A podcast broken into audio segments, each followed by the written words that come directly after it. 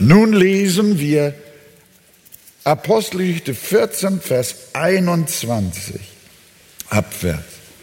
Und nachdem sie in dieser Stadt, in Derbe, das war die letzte Station, das Evangelium verkündigt und eine schöne Zahl Jünger gewonnen hatten, kehrten sie wieder nach Lystra, Iconium und Antiochia zurück, stärkten die Seelen der Jünger und ermahnten sie, unbeirrt im Glauben zu bleiben und sagten ihnen, dass wir durch viele Drangsale in das Reich Gottes eingehen müssen. Nachdem sie ihnen aber in jeder Gemeinde Älteste bestimmt hatten, übergaben sie diese unter Gebet und Fasten dem Herrn, an den sie gläubig geworden waren. Und sie durchzogen Pisidien und kamen nach Pamphylien.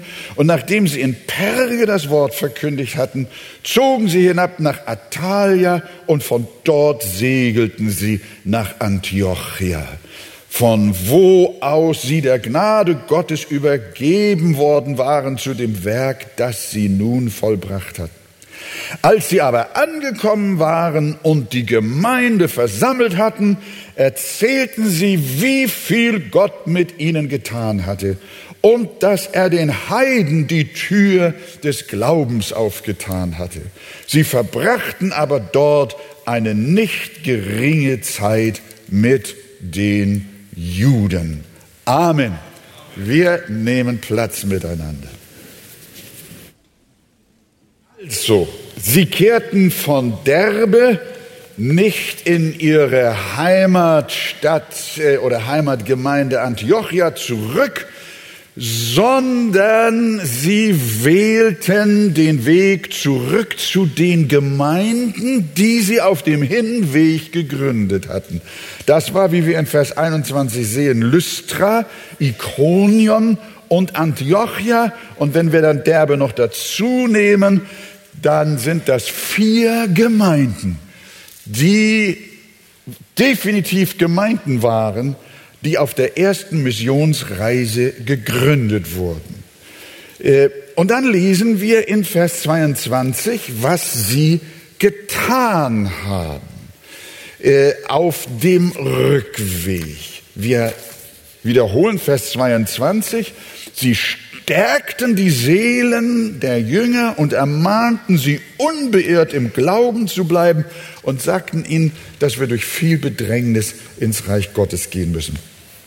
Früher, als wir so evangelistische Kampagnen durchgeführt haben, dann haben wir immer gesagt, jetzt muss nach der Evangelisation auch eine gute Nacharbeit geschehen. Und äh, da wusste jeder, es geht darum, den Menschen nachzugehen, die in den Versammlungen zum Glauben gekommen sind. Und wenn das unterblieb, dann kam es nur selten zu Gemeindeneugründungen oder zu Wachstum, zahlenmäßigem Wachstum der Gemeinde, die evangelisiert hat. Und was Paulus hier äh, macht mit Barnabas und wovon Lukas berichtet, ist explizit eine, eine echte Nacharbeit.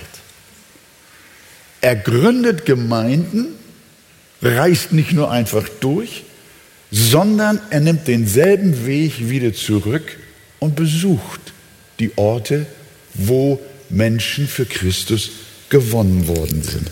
Das ist ein wunderbares System, eine Ordnung, die wir auch für unsere heutige Zeit uns gut zu Herzen nehmen können.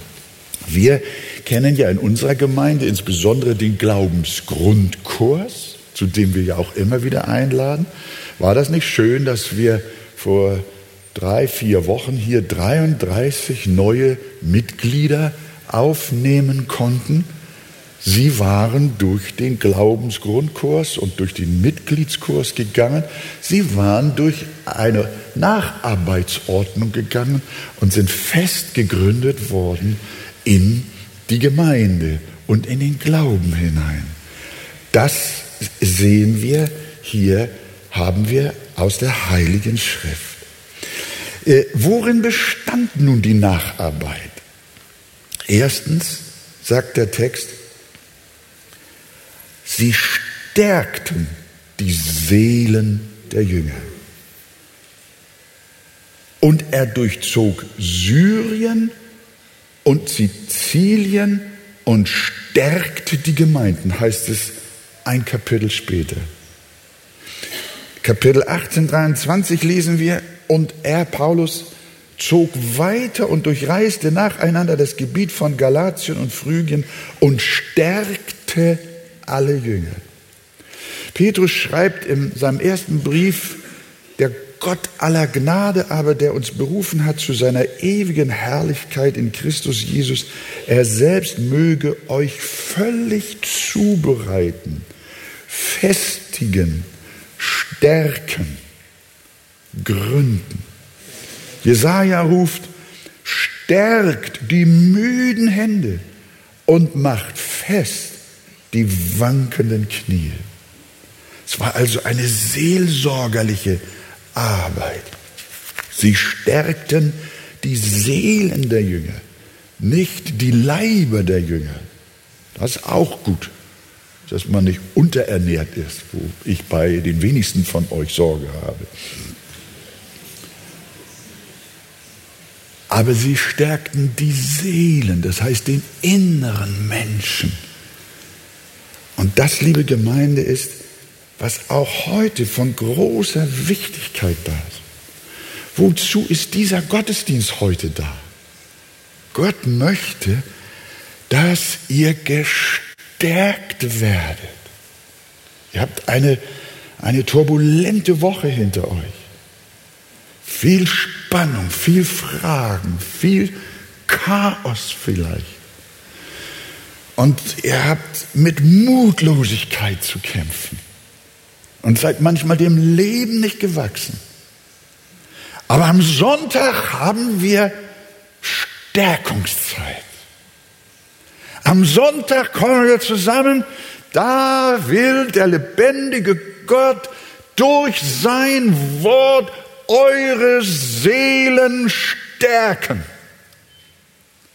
Es ist tragisch, wenn Predigten heute nur noch Unterhaltungswert haben und ein Amüsement bedeuten für die Leute, wo Witze sind und sie lachen können.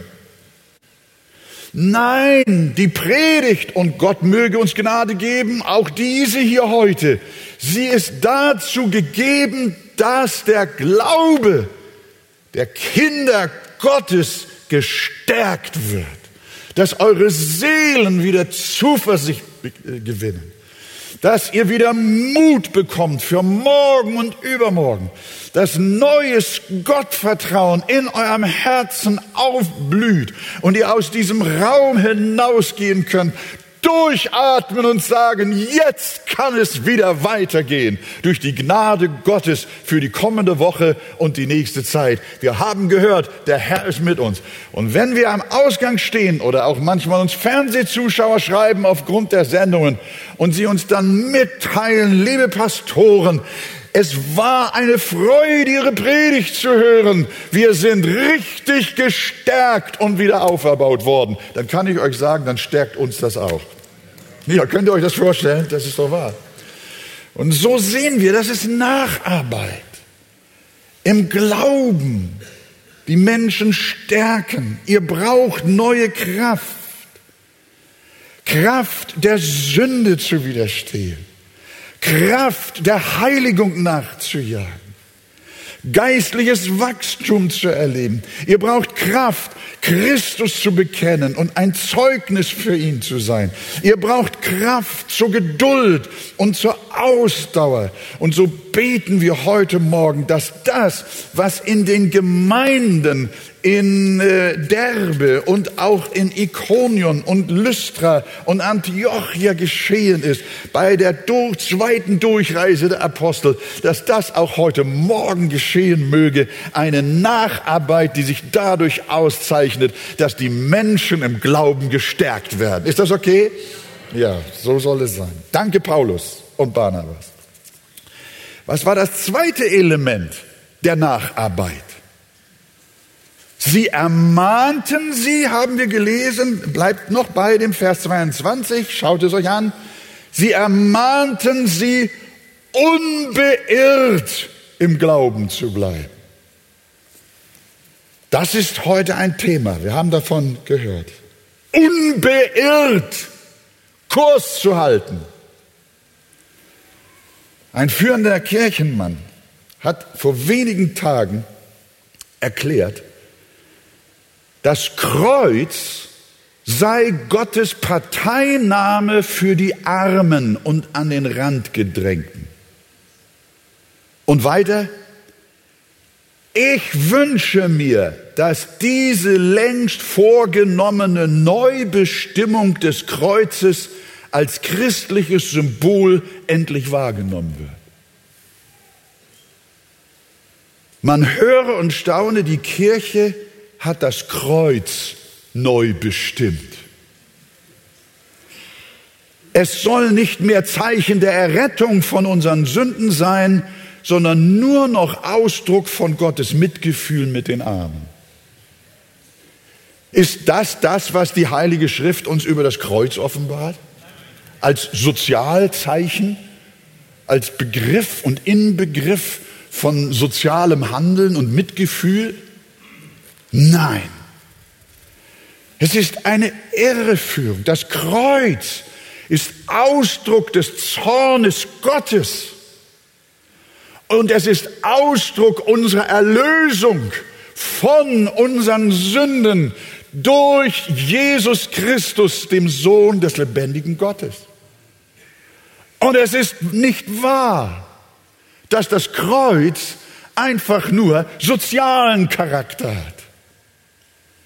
Das Kreuz hat Heilscharakter und nicht Besserfühlcharakter. Und deshalb ist das ja eine Anmaßung.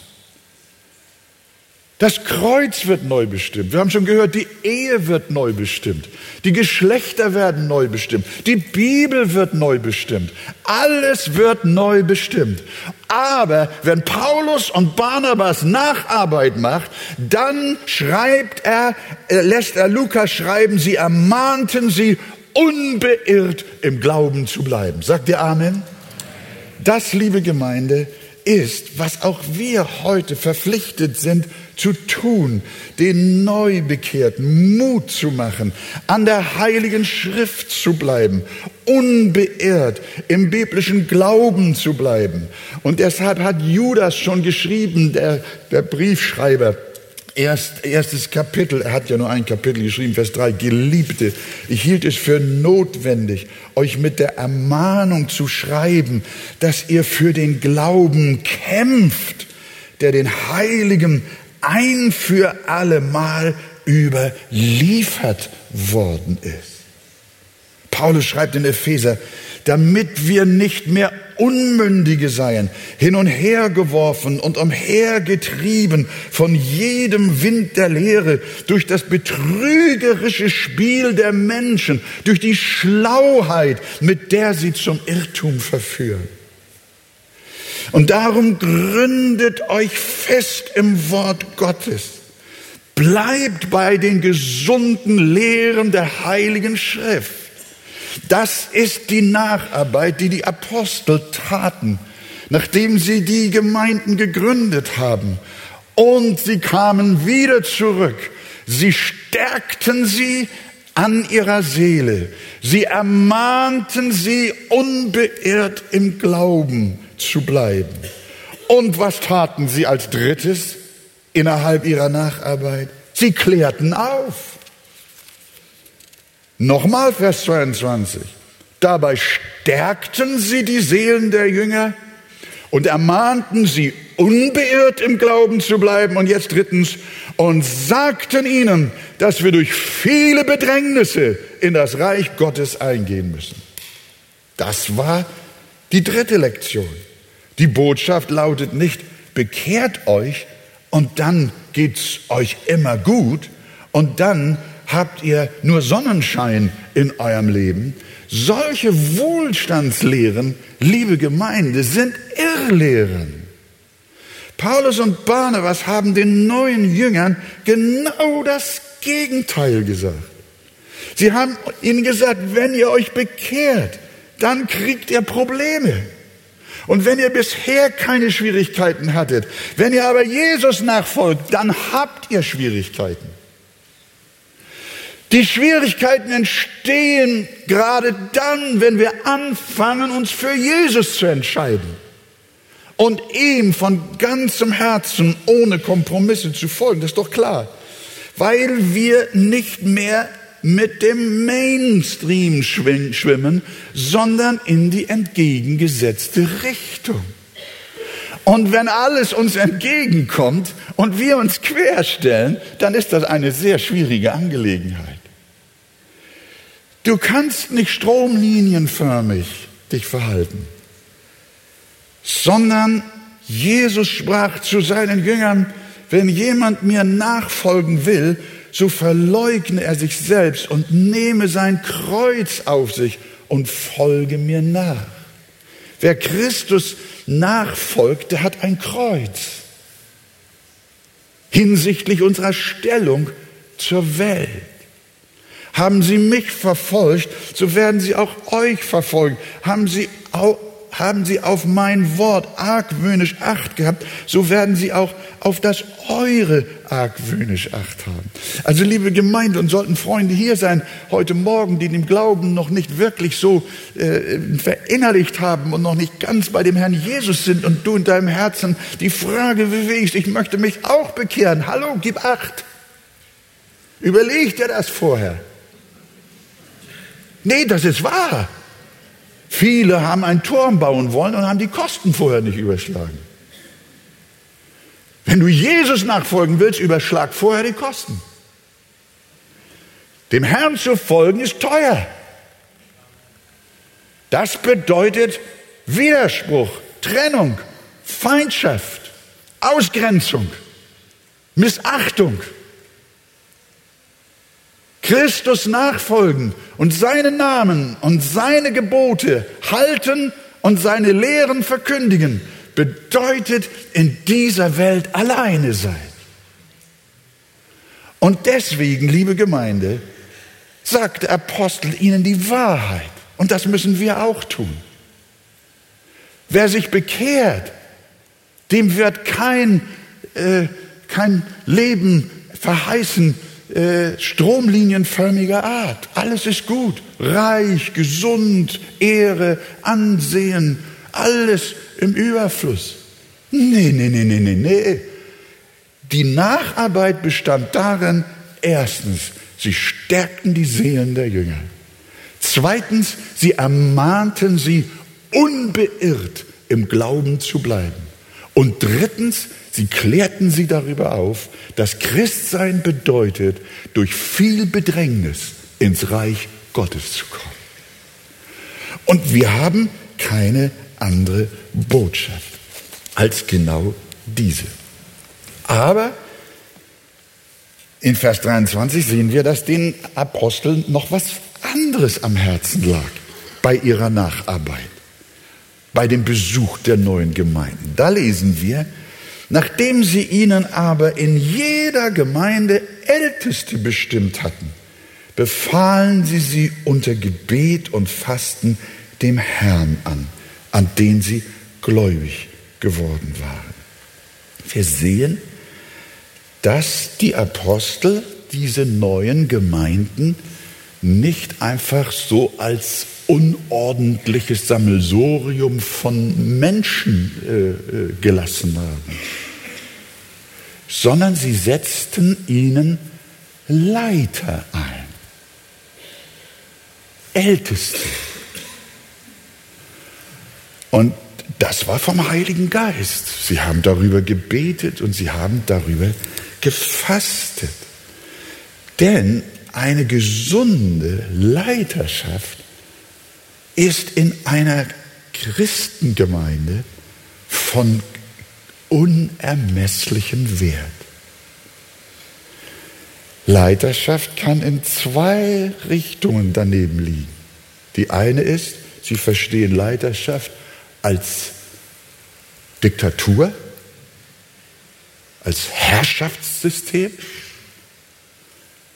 Und das andere ist Autorität ablehnen. Und sie verneinen. Beides ist nicht in Ordnung. Sondern die Apostel, sie beten darüber. Habt ihr das gesehen beim Anschauen des Textes? Unter Gebet und Fasten haben sie die Ältesten eingesetzt. Es gibt heute ein großes Misstrauen gegenüber jeglicher Autorität. Sehen wir auch auf dem politischen Feld, aber auch in Gemeinden hin und her. Und wegen viel Machtmissbrauch in der Welt ist das vielleicht auch erklärlich. Ihr kennt aber die Erzählung von George Orwell unter der Überschrift Farm der Tiere. Die Tiere machen einen Aufstand gegen den Farmbesitzer und setzen ihn schließlich ab. Sie organisieren sich selbst und wollen die Farm lieber selber leiten. Nach dem Motto von, von Tieren für Tiere. Aber es dauert nicht lange, da entsteht eine neue herrschende Klasse unter den Tieren, so Orwell, nämlich die Schweine. Und die Schweine stellten dann Schilder mit der Aufschrift auf, alle Tiere sind gleich, aber manche sind gleicher. Kennen wir ja, das kommt von dieser Orwellschen Geschichte. Orwells Geschichte sollte eine Anspielung auf die Bolschewisten sein, die die herrschende Klasse in Russland absetzte. Ihr Ziel war die klassenlose Gesellschaft. Aber was dabei herauskam, hat die Geschichte uns gelehrt. Ein Macht- und Herrschaftssystem fast ohne Gleiche. Wenn auch in einem völlig anderen Kontext haben wir in der Gemeinde Ähnliches. Wer in ihrer Leiterschaft ablehnt oder sie verachtet, der redet letztendlich der Diktatur des Chaos das Wort, der Unordnung. Paulus und Barnabas war klar, die neuen Gemeinden brauchten Hirten. Denn eine Herde treibt man nicht raus und lässt, überlässt sie sich ganz alleine. Mindestens hecht man sie ein. Alles andere wäre verantwortungslos. Denn jeder Organismus benötigt ein Haupt. Und darum setzten sie Älteste ein unter Gebet und Fasten. Und wir bitten auch, liebe Gemeinde, dass ihr für eure Leiterschaft betet. Leiterschaft vom Herrn geschenkt und in seinem Geist ausgeübt, in Demut, in Liebe, aber auch mit Mut für Klarheit. Solche Leiterschaft ist nötig. Demütige und mit Liebe zu den Menschen erfüllte Älteste braucht die Gemeinde, aber auch solche, die konkret leiten, von Mutlosigkeit erfüllte Pastoren, die aus Konfliktscheue nicht mehr wagen, sich gegen Irrlehren zu stellen, sind fehl am Platz. Die Idee, es allen Menschen und Meinungen recht zu machen, führt zur Zerstörung der Gemeinde. Mut zur Führung ist von großer Wichtigkeit, denn ohne Hirte kann die Herde nicht leben. Und das war die Sicht der Apostel. Erst haben sie evangelisiert, haben Versammlungen abgehalten, sind in die nächste und dann in noch eine Stadt gezogen. Aber bevor sie wieder zurückkehrten in ihre Heimatgemeinde, haben sie Älteste, haben sie eine Leiterschaft eingesetzt. Und als sie mit dieser Nacharbeit durch waren, dann kehrten die beiden Apostel in ihre Gemeinde des syrischen Antiochia zurück. Ihr habt die Karte in Erinnerung. Und das ist ja auch etwas äh, Vorbildliches. Ja, das hat sogar etwas äh, an sich, von dem wir lernen sollten. Wir haben gelesen von Vers 26 und von dort also Atalia segelten sie nach Antiochia zurück, von wo aus sie der Gnade Gottes übergeben worden waren zu dem Werk, das sie nun vollbracht hatten. Als sie aber angekommen waren und die Gemeinde versammelt hatten, erzählten sie, wie viel Gott mit ihnen getan hatte und dass er den Heiden die Tür des Glaubens geöffnet hat. Wisst ihr, was wir hier vorfinden? Die erste Missionsversammlung eine erste Missionskonferenz in der Bibel. Sie kehren zur Gemeinde zurück. Ich erinnere mich, äh, vor, als wir damals unser Missionswerk gründen wollten. Ihr wisst, unsere, der Name unser, äh, unseres Werkes lautet Gemeinde und Missionswerk Arche. Wir fingen damals mit Radiosendungen an über Radio Luxemburg und ich reiste auch viel in äh, Länder zum Evangelisieren, auf andere Kontinente. Und äh, dann kam ich immer wieder in die Gemeinde zurück und habe dann also große Berichte gegeben, was Gott alles getan hat. Ich war damals noch so ein bisschen charismatisch und wenn ich dann also wieder im Rausch meiner wunderbaren Missionstätigkeit nach Hause zurückkam in die Gemeinde, dann haben einige Brüder zu mir so Wolfgang, nun musst du aber mal wieder auf den Boden der Tatsachen zurückkommen. Das hat mir überhaupt nicht gefallen. Und wisst ihr, was ich wollte? Dann wollte ich ein unabhängiges Missionswerk gründen mir immer Bescheid sagen lassen. Schließlich bin ich ja der Evangelist und schließlich bin ich ja der Missionar und ich spreche ja im Radio. Und jetzt soll ich nun hier immer in der Gemeinde Rechenschaft ablegen. Oh, das ist so anstrengend. Und dann habe ich mir überlegt, die, die, freien Missionswerke und die freien Evangelisationswerke, die gemeindeunabhängigen Initiativen, die haben das ja viel leichter. Wolfgang, mach doch, lass Gemeinde Gemeinde sein und gründe ein Missionswerk unabhängig von der Gemeinde. Und dann habe ich Pech gehabt. Dann las ich Apostelgeschichte 14. Als Paulus und Barnabas nach Antiochia zurückkamen und sagten, Barnabas, weißt du was? Jetzt gehen wir mal nicht in die Gemeinde. Wir machen unser Missionswerk alleine. Hat er das gesagt? Nein. Sondern sie sind in die Gemeinde zurückgegangen. Und als ich das damals so in meinem Herzen entdeckte, beim Lesen genau dieses Abschnitts, da wollte ich, hatte ich den Vorschlag gemacht, dass unser Werk heißen sollte Gemeinde und Missionswerk Antiochia aber die Leute waren lieber für Arche.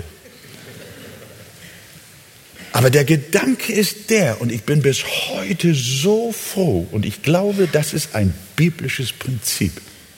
Mission gehört in die Gemeinde.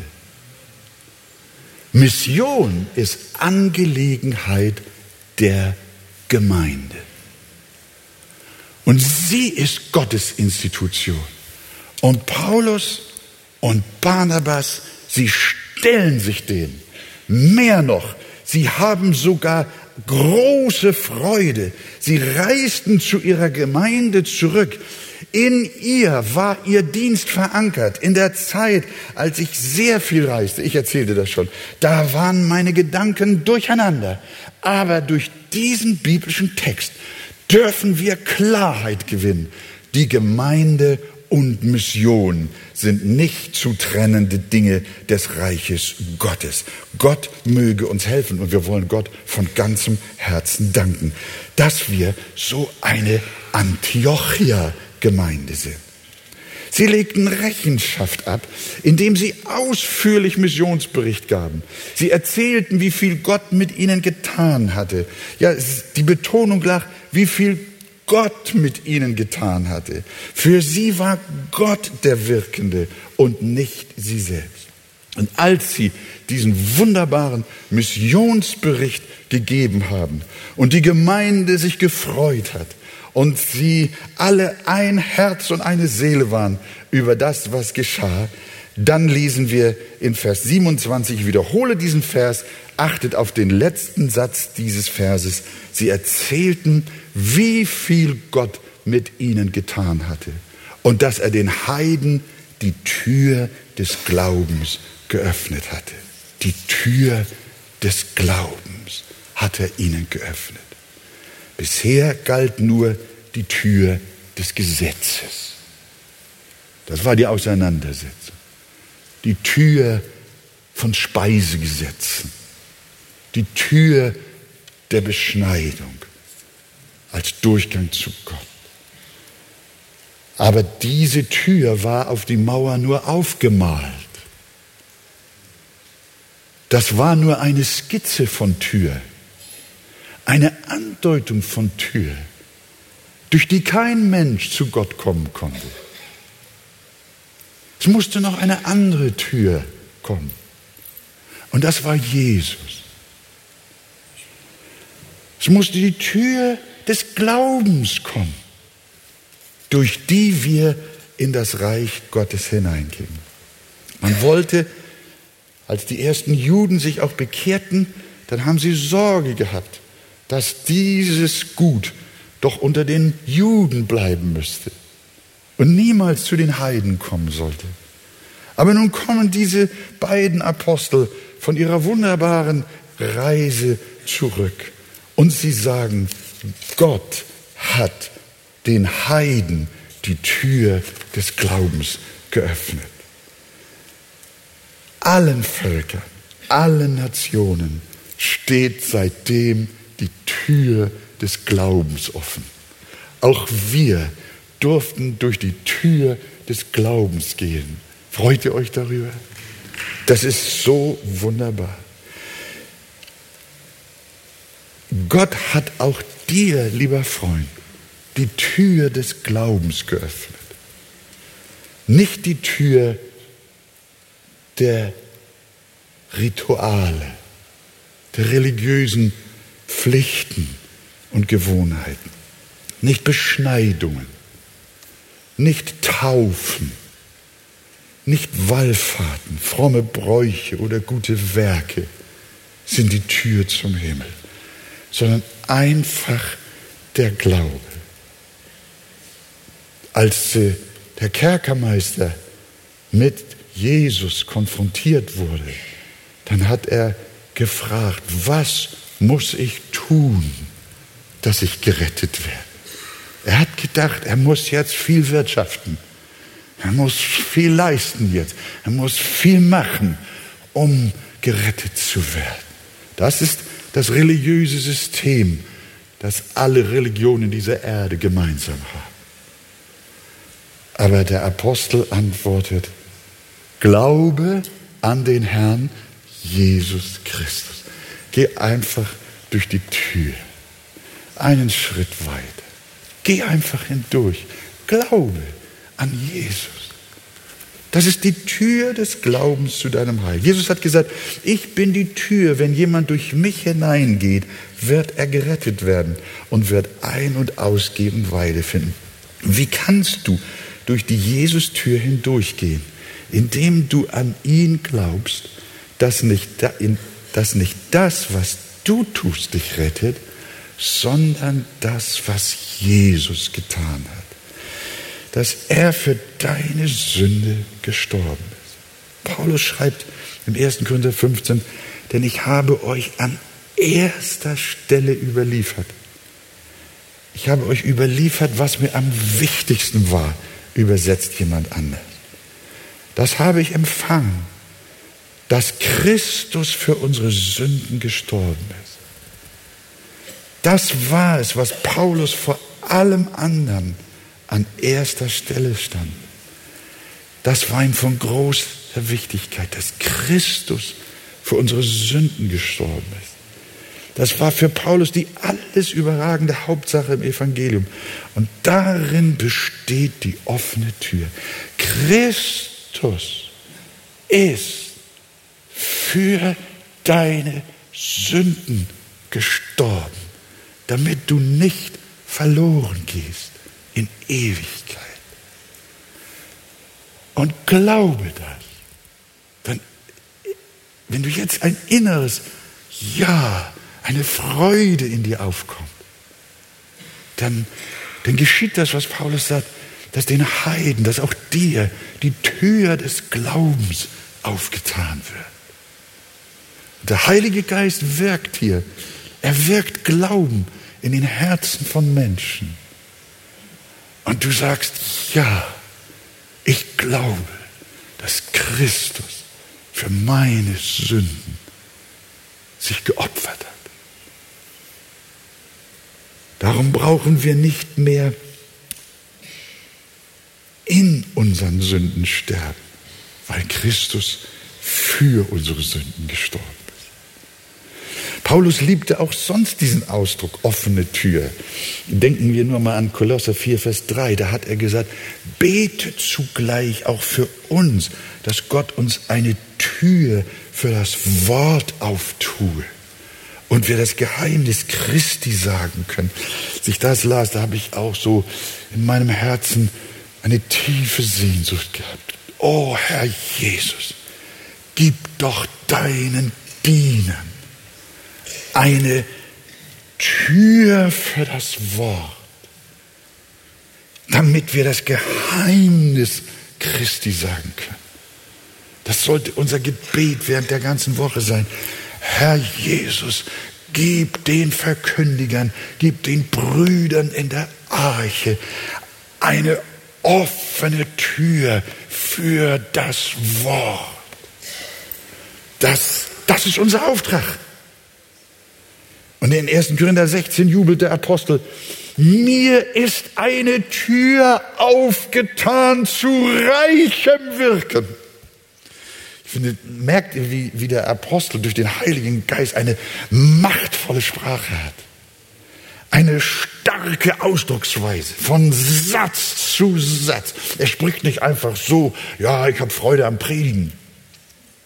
Nein, er sagt, da ist eine Tür, die verschlossen ist. Aber Gott öffnet mir die Tür, dass ich das Wort verkündigen kann eine Tür für das Wort, damit ich das Geheimnis Christi sagen kann. Mir ist eine Tür aufgetan zu reichem Wirken. Brüder, ihr sitzt hier vorne. Wollen wir das mal zusammen sagen? Mir ist eine Tür aufgetan zu reichem Wirken. Habt ihr sie gehört? Oh. Helft ihn mal dabei. Mir ist eine Tür aufgetan zu reichem Wirken. Leute, wir müssen durchgehen. Und ich finde, Gott hat uns in der Tat eine Tür aufgetan, oder nicht? Wenn ich überlege, auf welche Art und Weise wir das Wort verkündigen dürfen, wie reich wir in unserem Wirken, in unserer Wirksamkeit sein dürfen. Das ist doch, das ist doch fantastisch. Paulus, wie gut, dass du das gesagt hast. Das inspiriert uns. Das macht uns dankbar. Wir dürfen das Evangelium in so einer wunderbaren Halle verkündigen. Wir dürfen das Evangelium im ganzen Land verkündigen. Wir dürfen das Evangelium über die Fernsehsender verkündigen. 16 Mal jede Woche eine halbe Stunde Evangelium aus der Arche. Danke, Herr Jesus. Wir dürfen das Evangelium bringen in die fernen Länder, auf andere Kontinente. Wir dürfen reisen hin und wieder her, die Gemeinden stärken und sie ermahnen, im Glauben zu bleiben und auch ihnen zu sagen, sagen, dass sie durch viel Bedrängnis ins Reich Gottes gehen dürfen. Aber Gott hat unserer Gemeinde eine Tür aufgetan zu reichem Wirken. Sag doch mal Amen. Halleluja! Das ist eine große Freude. Eine Tür zu reichem Wirken. Und äh, dann sagt er noch in 2. Korinther 12, er liebt diesen Ausdruck. 2. Korinther 2, Vers 12. Als ich aber nach Troa kam, zu predigen das Evangelium Christi, war mir eine Tür aufgetan in dem Herrn.